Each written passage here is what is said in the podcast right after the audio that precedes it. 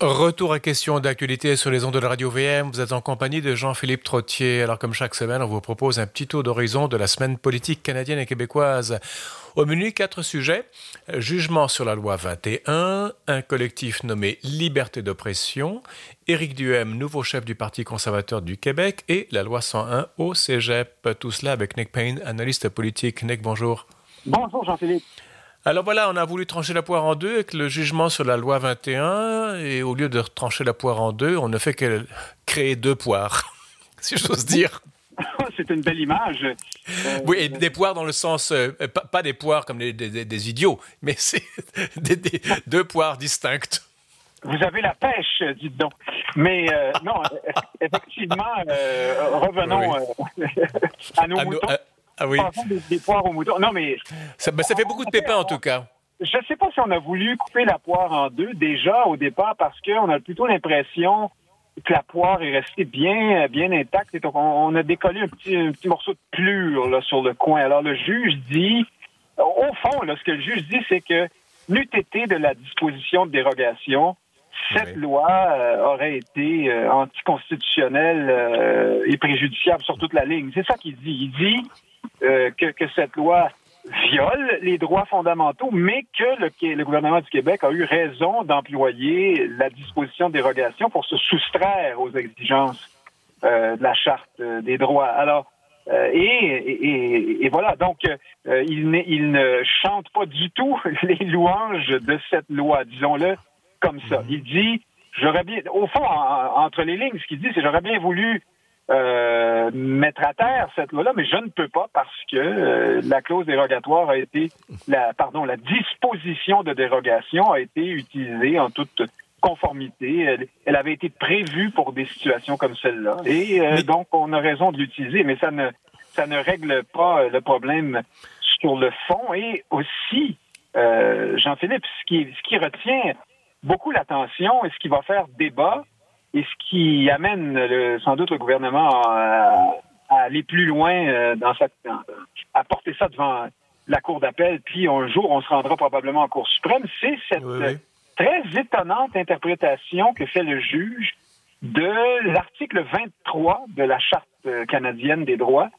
Cet article concerne les minorités linguistiques. Il dit essentiellement qu'au Canada, les minorités linguistiques ont le droit d'être, euh, de, de s'instruire dans leur langue et de, de, se gouverner en ce sens. Si on... Attendez, oui, mais on parle d'une langue, on parle pas d'un voile. Je veux dire, la, la, la, la, femme musulmane qui va à, à, pour prendre des cours voilée en français parce qu'elle vit, elle est d'avant, avant, euh, plus francophone qu'anglophone, enfin que sais-je, si elle peut pas mettre son... Non, ça, c'est pas les étudiants, on parle, on parle des gens en position d'autorité. Oui, non, on parle... Parce que là, je... attendez, vous me perdez là, parce que vous me parlez de droit linguistique, mais nous, on parle de ben oui, alors, religion, de signes religieux. Rassurez-vous, vous, vous n'êtes pas seul à être perdu, et ce n'est pas moi ah, qui pardon. vous c'est le, le, juge. Alors, voici, il, il, en appelle à cet article de loi. Vous avez oui. parfaitement raison, Jean-Philippe. Il n'y a strictement aucun rapport entre le port d'un signe religieux ostentatoire et la capacité ou le droit de s'instruire dans sa langue. Mais la, le fameux article 23 de la Charte évoque vaguement des questions de culture. Et bah, ça peut aller loin, ça. Ben, le juge est parti de ça pour dire, alors écoutez bien, c'est stupéfiant, il dit euh, que historiquement, la communauté anglophone au Québec fait preuve davantage d'ouverture à la diversité et que par conséquent, euh, je, je, voudrais bien vous l'expliquer plus clairement, Jean-Philippe, mais c'est pas plus clair que ça. Euh, il est tout ben, à fait correct euh, de lui permettre aujourd'hui de, de, de, ne pas être soumise à la loi 21 pour une question culturelle. Euh, ben, évidemment, la, la, communauté, la, communauté, anglophone est plus ouverte parce que c'est elle qui a été l'élite, donc elle pouvait se permettre de l'être. Les, les, les, francophones s'étaient un peu repliés sur eux-mêmes par survie, en fait. C'était pas parce qu'ils étaient ataviquement replié, c'est parce qu'il fallait, euh, euh, comment dirais-je, euh, mettre les wagons, vous savez, comme dans les, les Far West, mettre les wagons, en, faire un cercle pour se protéger. Oui, vous avez raison, vous êtes dans le pratico-pratique, et par contre, on peut retourner votre argument dans l'autre sens, c'est-à-dire que depuis l'adoption la, de la charte de la langue française, le, oui. Le pôle d'intégration et d'ouverture, entre guillemets, dans le monde de l'éducation au Québec, ce sont les écoles françaises. Alors, euh, la diversité se retrouve là aujourd'hui bien davantage que euh, à l'école anglaise. Voyez-vous comme c'est curieux? Alors, euh, encore que dans les têtes, c'est un peu différent. Alors, toutes sortes d'experts déjà pensent que le juge a erré sur cette question-là. D'autres se contentent de constater sa créativité, euh, si on veut. Pour un juge, c'est bien. L'article 23, mais on peut d'ores et déjà imaginer que la contestation se fera euh, là-dessus, évidemment. Faut, faut dire. Alors justement, alors, mais quelles sont les conséquences de ce jugement? La crainte qui pousse euh, Simon Jonas Barrette à vouloir porter ça en appel, j'avais lu une partition identitaire où on, on ne fait encore une fois que enfoncer euh, le, le, le, le, coin dans, un, dans une structure déjà clivée au Québec. Les deux solitudes, encore une fois. On arrive à vos deux poids ici. Là. Alors, voilà, c'est ça. Euh, exactement. Donc, euh, évidemment, ce, jugement, il faut, il faut souligner, Jean-Philippe, un, petit détail, c'est que pour le moment, puisque le gouvernement du Québec va en appel, les euh, commissions scolaires anglophones continuent d'être soumises à la loi 21. Hein, ça ne change pas là, aujourd'hui, hier ou demain matin. Mais donc, revenons-en à nos deux poids. le jugement fait en sorte d'établir de créer une sorte de précédent qui dit, voyez, au Québec, il y a bel et bien deux cultures bien distinctes, l'une étant plus ouverte que l'autre, bien mhm. sûr. Euh, du moins, en tout cas, euh, si on se, on, on, les, on les analyse, on les appréhende dans, dans, on les aborde dans l'esprit du multiculturalisme et de la diversité à la canadienne. Euh, mhm. Donc, euh, et comme vous le laissiez entendre précédemment, euh, ça peut aller loin. On pourrait décider que les anglophones décident de leur propre cursus scolaire. Pourquoi pas? Pourquoi le voile ou je ne sais quel autre signe religieux, mais pas le choix de tel ou tel cours ou de telle discipline ou de tel programme? On peut aller loin là-dessus. Et puis après, on peut sortir des, que sais-je, on pourrait sortir de la simple question de l'éducation et des commissions scolaires et s'en prendre à, à la loi 101 et dire euh, moi, mon commerce, j'exige qu'il euh, affiche seulement en anglais parce que dans ma culture, telle ou telle ou telle euh, chose. Vous voyez, c'est assez. Moi, je pense qu'il y a une forme d'absurdité dans cette portion-là du jugement qui ne résistera pas euh, au palier supérieur à la cour d'appel et. mais j'ai remarqué très. Nick Payne, on va terminer là-dessus, mais j'ai remarqué très souvent dans le milieu juridique qu'on regarde des choses un peu abstraitement, comme, Platon, vous savez, euh, dans, un, dans un ciel d'idées pures, euh, éternelles, alors qu'il y a le politique, l'historique, les complexes euh, psychologiques de, tout un peuple, enfin de, de, un peuple ou un autre. on, est dans des questions beaucoup plus profondes, complexes et douloureuses. Je veux dire, le juridique est nécessaire, mais il n'épuise pas toute la, toute la réalité. on pourrait continuer longtemps à parler, puis je suis sûr qu'on pourrait on va en reparler dans les semaines qui viennent, Nick Payne, parce que cet appel du jugement 21 euh, va continuer à faire parler. L'appel va faire parler de lui. Bon, vous comprenez ce que je veux dire. passons, passons à la liberté d'oppression. Oui, je ne sais pas pourquoi ce choix de terme. Alors, c'est ce collectif euh, fondé, je crois, par ou autour de la députée de Québec solidaire, Catherine Dorion. On a choisi titre, euh, je pense, pour faire euh, faire recette, euh, retenir l'attention. Le collectif, en fait, s'inscrit en faux contre la désinformation, l'intimidation, les campagnes peut-être de salissage, l'intimidation par certains acteurs médiatique. Mais on reste. De, de, de, la nouvelle gauche woke ou de la droite identitaire? Ah, mais c'est, voilà, toute la question est là. On reste très sibyllin sur ce dont on parle et de qui on parle exactement. La, le texte, du, le manifeste du collectif est rédigé de telle sorte que vous pourriez être un complotiste qui pense que TVA nous désinforme sur la COVID, ou vous pourriez être euh, un militant d'extrême gauche qui pense que Richard Martineau est raciste. Euh, bon, vous voyez, tout ça, tout ça est possible, sauf que quand on regarde la liste des signataires, alors là, Jean-Philippe, vous avez tout le gratin de l'extrême gauche, euh, nouvelle gauche, que certains appellent woke, tous les euh, mmh. porte-étendards, ils sont de, de la pamphlétaire féministe Martine Delvaux à Fabriceville, en passant par, euh, bon, évidemment, vous avez Catherine Dorion, mais vous avez qui pas nécessairement la plus woke des woke, mais qui est très, très certainement à gauche et dans cette famille politique-là tout de même. Donc, ça, c'est anti... Le, blogueur Xavier Camus. Bref, vous avez tous ces gens qui, eux-mêmes, participent à des campagnes de bannissement et d'accusations infâmes. Vous voyez les, les fameuses pages de dénonciation anonyme dont on parlait la semaine dernière. Oui, oui, oui, euh, et qui euh, et qui aussi colporte des euh, comment dire qui qui érige des théories sorties des départements de sciences sociales des, des universités en fait avérés. Hein. Alors pourquoi est-ce qu'ils font ça? Pourquoi? Nick, je, je, vous, je, vous, talonne un petit peu parce que le temps me talonne. pourquoi est-ce que pourquoi est-ce qu'il y a ce petit club select qui a décidé de lancer ce groupe Liberté d'oppression? Est-ce que c'est, vous savez, chaque fois qu'il y a un mouvement social, il, en émerge tout le temps comme, comme la crème pour le lait. Euh, il y a toujours une élite qui se forme et qui devient l'apôtre de toutes les minorités opprimées et qui quelquefois on invente d'autres, et très souvent il y a des élites qui se forment comme ça, autoproclamées, pour exister, pour avoir du pouvoir, pour, euh, pour se faire valoir auprès, pour servir d'un peuple comme d'un tremplin. C'est bon chez les nationalistes, c'est bon chez les woke, c'est bon chez la plupart des groupes.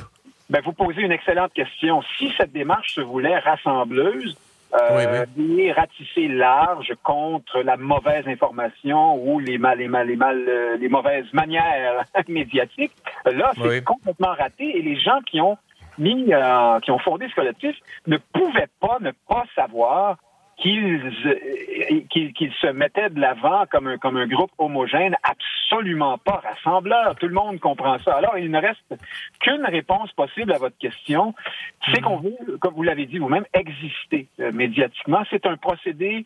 Euh, c'est pas la première fois que Catherine Dorion fait des, collectifs comme ça. Alors, on, écrit une espèce de manifeste, on recueille, euh, on appelle à, des aux gens, euh, on demande aux gens de signer, à, coller votre signature à celle de ces belles têtes prestigieuses. Couvrez-vous de leur gloire. Il y a de ça, Jean, ça, Jean-Philippe. Il y a une forme de star système du progressisme. Et Mais on, se met de l'avant à travers ce genre de méthode. J'avais vécu ça, moi, euh, à l'époque où j'étais chez Option Nationale. Il arrivait mhm. de temps à autre que Catherine Dorion euh, lance un collectif sur, je ne sais plus, la synergie entre les partis euh, souverainistes. Ou la... Et généralement, ces choses-là se faisaient euh, dans des salons feutrés entre personnes de ce groupe prestigieux. Ça prenait des artistes. Des... En anglais, il y a le mot il y a un très beau terme, c'est radical chic. C'est Tom Wolfe qui avait, qui avait fait, euh, qui avait à New York, qui avait euh, inventé ce mot-là dans les années 60. Radical chic, le chic radical. Euh, à l'inverse, on va devoir accélérer un petit peu parce qu'on a 6-7 minutes. À l'inverse, à droite, il y a Éric Duhem qui a été élu chef donc du PCQ, Parti conservateur du Québec. Qu'est-ce que vous en pensez, vous?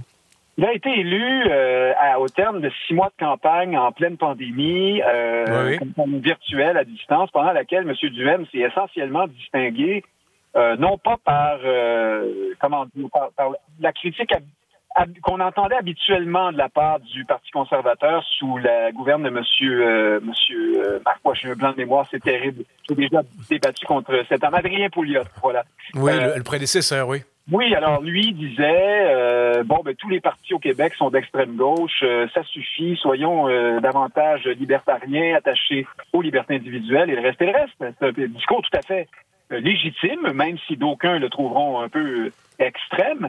non, M. Duhem est allé là, bien sûr, mais il est surtout allé dans une critique féroce, tous azimuts, de à peu près toutes les mesures sanitaires du gouvernement actuel, il est euh, dans ce propos euh, voulant que nous sommes dans une dictature sanitaire, qu'on a perdu le Nord là-dedans et que, euh, bon, vous voyez un peu. Alors, c'était un coup de maître du strict point de vue stratégique. L'auditoire de M. Duhem, lui qui est une vedette de la radio de Québec, mhm. est, déjà, déjà concentré dans ces couches où on, on se méfie des mesures sanitaires, voire on les rejette complètement. Euh, alors, il a fait le plein des appuis autour de ces idées-là. En même temps, c'est une forme de clientélisme et de, oui, sinon de démagogie qui, qui n'inspire pas beaucoup pour la suite des choses, à mon point de vue. Mais, relever le débat un peu, là. Euh, Mais Nick Payne, excusez-moi, mais il a été interviewé par, par la presse, c'était hier ou avant-hier. Euh, tout n'est pas à jeter chez Éric Duhem. C'est une journaliste, et, évidemment, il y avait l'obsession féministe, parce qu'Éric Duhem n'est pas un pro-féministe, loin de là. Euh, alors, la parité, il ne veut pas en entendre parler. Féminicide, il ne comprend pas le mot. D'ailleurs, il y a de quoi discuter là-dessus aussi. Euh, les, la fonction publique obèse au Québec et ailleurs, il est contre ça. Je dis, il n'est pas il a quand même un certain courage d'affronter certaines, certaines, grandes, certaines grandes idoles au Québec. C'est pas, vous, vous, vous nous en parlez comme un deux de pique et j'ai l'impression qu'il n'y a, pas, a pas que cela chez Éric Duhem. Non, c'est ça, mais il y a le risque de, de, de, la, de la trumpisation en quelque sorte. C'est-à-dire que ah, oui. il y a là des sujets euh, tabous qu'il qui est, qui est tout à fait sain, je pense, de, d'ouvrir de, et de, de, pour remettre en question certains dogmes. Monsieur oui, comme, comme le faisait Donald Trump, va là.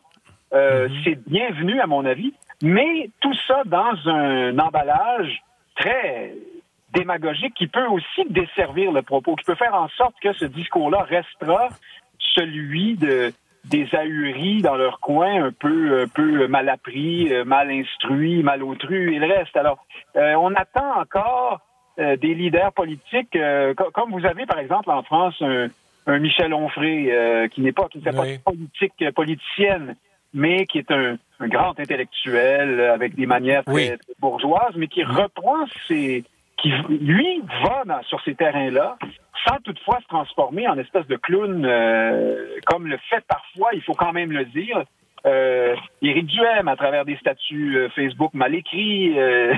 Mais Nick, excusez-moi, mais le, Québec est une société qui est très social-démocrate, très la, la, gauche. Il faut être de gauche au Québec. Il y a, il y a souvent cela, à part la droite libertarienne ou économique. Je veux dire, il n'y a pas une vraie. Il y a eu, il y a eu une pensée conservatrice qui recommence à émerger maintenant. Sauf que ça, ça prend des Éric Duhem, ça prend des gens comme ça pour ouvrir le terrain. Ça prend des gens les gens, comment dirais-je, hyper rationnels, professeurs, etc., ou grassement stipendiés, ne vont jamais risquer leur peau euh, sur dans l'espace public pour pouvoir dire ce qu'ils pensent profondément. Ça, c'est une évidence. Les intellectuels, en général, ne sont pas les gens les plus courageux. Ça prend des Éric Duhem pour... Oui, oui, c'est bien là le problème. Peut-être qu'en fait, ce qui nous manque, ce, ne sont pas des Éric Duhem, ce sont des intellectuels courageux. Il y en a très peu euh, ici. Euh, voyez-vous, parce que autrement, on parlait de Catherine Dorion et de Martine Delvaux ou je ne sais quel Fabriceville il y a quelques instants. Ce sont un peu alors là, on va me détester, mais ce sont à certains égards les, les Éric Duhem de gauche. Alors, c'est euh, exactement, mais ils sont majoritaires. De démagogie, de c'est-à-dire qu'ils recueillent dans le petit monde médiatico-culturel universitaire, oui. Dans la population, c'est une toute autre affaire. Nous le savons, vous et moi. Et ils, ils, le savent eux aussi, d'ailleurs. mais euh, alors, moi, la question que je me pose devant tout ça, je ne veux pas les renvoyer tous dos à dos. Hein, c'est plus compliqué que ça. Là. Mais euh, face à face. Ce que je me pose, c'est celle de la démagogie et du populisme. Est-ce qu'on ne pourrait pas trouver des leaders politiques capables d'aller remettre en question certains dogmes, avec la dose de pragmatisme qui est nécessaire hein, quand on veut quand même euh, changer des choses et accéder au pouvoir, d'accord, mm-hmm. mais euh, qui serait capable de poser ces questions-là sans, sans, sans tomber dans le cirque. autant vers la gauche que vers la droite. je, je, regrette qu'on euh, pas l'impression qu'Éric Duhem va changer ça. Nick Payne, Nick Payne euh, le Québec est reconnu mondialement pour ses écoles de cirque, n'oublie pas. Non, ben, vous avez raison, c'est vrai, oui. Euh, les trapézistes et autres contorsionnistes. On est bon dans la contorsion, d'ailleurs. Tout à fait. On aurait dû parler de la loi 101 au cégep. C'est pas un dossier clos. bon, on va garder ça pour la semaine prochaine, éventuellement, Nick Payne? Oui, au pire, on en parlera en anglais si la, la simulation est survenue entre-temps. Very good idea. Merci beaucoup, Nick. à dans une semaine. My pleasure. Allez, au revoir. Yes. Voilà, c'est la fin de l'émission. Demain, Camille Lorrain, une pensée et une action progressiste en rupture avec la gauche contemporaine et la résurrection expliquée à un nom chrétien à la régie Daniel Fortin. Ici Jean-Philippe Trottier. Merci de votre fidélité. Je vous donne rendez-vous demain et entre-temps, je vous invite à rester à l'antenne de Radio VM.